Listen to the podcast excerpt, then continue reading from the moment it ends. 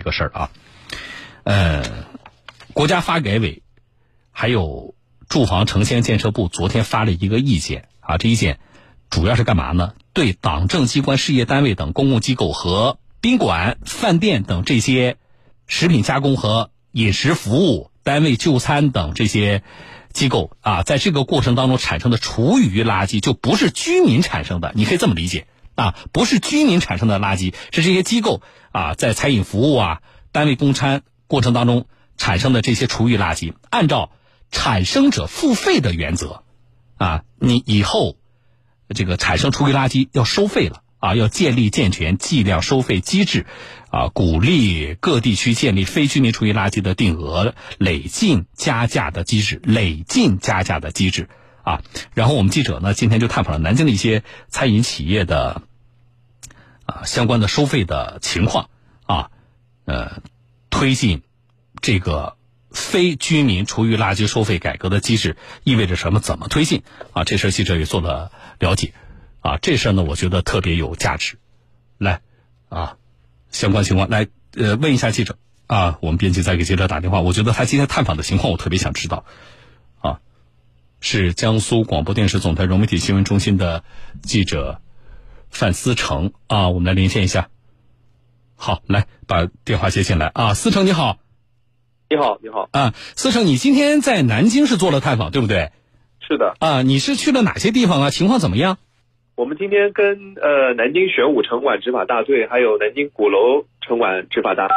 呃去了一个单位食堂，一个呃就是一个是一个普通的餐饮店，嗯，然后我们看了呢，就是呃单位食堂和餐饮店呢，其实都是在做分类的，他们也是按照垃圾分类的要求，把这个厨余垃圾和其他垃圾做了一个在后厨做了一个分类，那么便于后面的这个收运车辆来收运，这是前端检查的，对吧？对，前端就是你你看到的情况其实还是比较好的，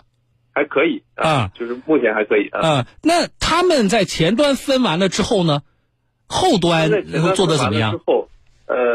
他们在前端分完之后呢，我们让执法人员检查了一下，就是他们是跟专业的，就是有资质的这样的收运的企业有这样的一个就是一个收运的关系，然后他们都是通过正就是正当的渠道把这些垃圾给清运走。然后送到后端进行一个处置，这块检查完之后也是没有问题的。嗯，这是单位食堂比较好，那就是那种那这个社会的，就是自己私营的开的那些餐馆的情况呢？就是这种餐馆的情况，因为我们我们只能说，我们就今天我们检查的情况来说，对看到的来说呢，就是他们呃在呃自己的这个餐饮店里面，他们做的这个分类呢，相对还可以。就是当然了，也不能说他完全百分之百都分对了。嗯。然后，但是呢，他们在后端确实是由。当地的区里面的这样的一个合规的，就是这个收运的企业来帮他们清运走的。嗯，就这一块，我们就今天下午检查的一家来看的，就普通的餐饮店是没有问题的。但是确实是现阶段这个过程是这样的，思成，就是说，呃，比如说我自己开餐馆的，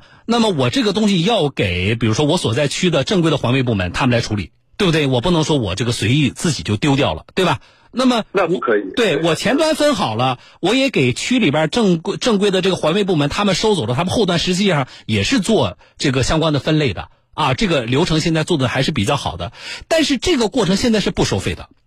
是的，对不对？就是你你区里边的环卫部门，你是免费的把我这些，呃，我产生的这些厨余垃圾给拉走，对吧？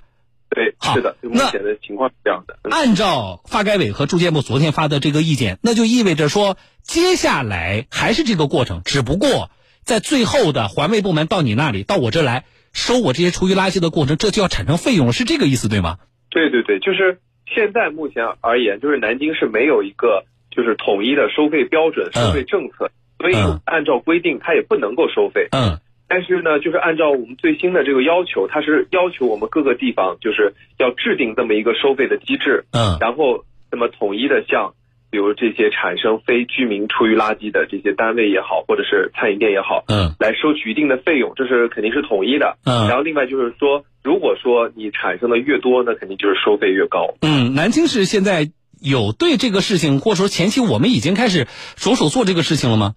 呃，据我们就是现场也询问了一些我们的餐饮店，嗯，然后他们呢就是说，呃，当地的街道、呃社区此前也在跟他们沟通过，嗯，比如说呃收多少钱合适。哦，但是呢，中间其实一直也没有达成一个共识，就是因为他们觉得，那你跟我谈了这个价格，是不是跟别人也是这个价格？所以说这还是因为没有一个统一的价格啊，所以大家会觉得啊，那你应该要有一个统一价格之后，我可能才能跟你谈。啊，你要有个标准嘛，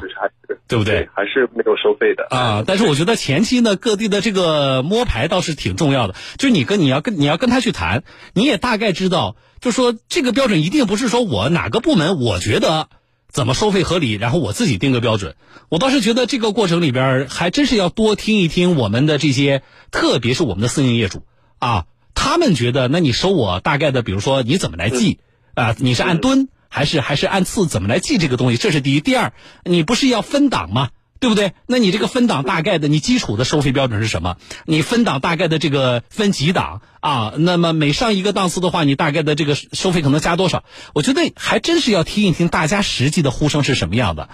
啊！我们所有做今天嗯，然后今天我们也是下午问了一下我们南京市城管局的环卫处的副处长龙瑞，嗯，然后当时他也跟我解释说呢，就是后面他们也会配合发改部门、物价部门。然后去具体的去探讨，就是了，就是来制定这个具体收费政策和标准。嗯，但这个时间是肯定还有一段时间的，因为他们还要深入的去研究，然后，包括还后续要批准之后才能实施，所以这个时时间还是有一段时间的。嗯，但是我觉得这个这个信号啊，呃，今天我们第一时间的传播出去，我希望所有的咱们的相关的这些机构或者说从业者，大家要开始有心理准备了啊，这事儿就是迟早是要做了，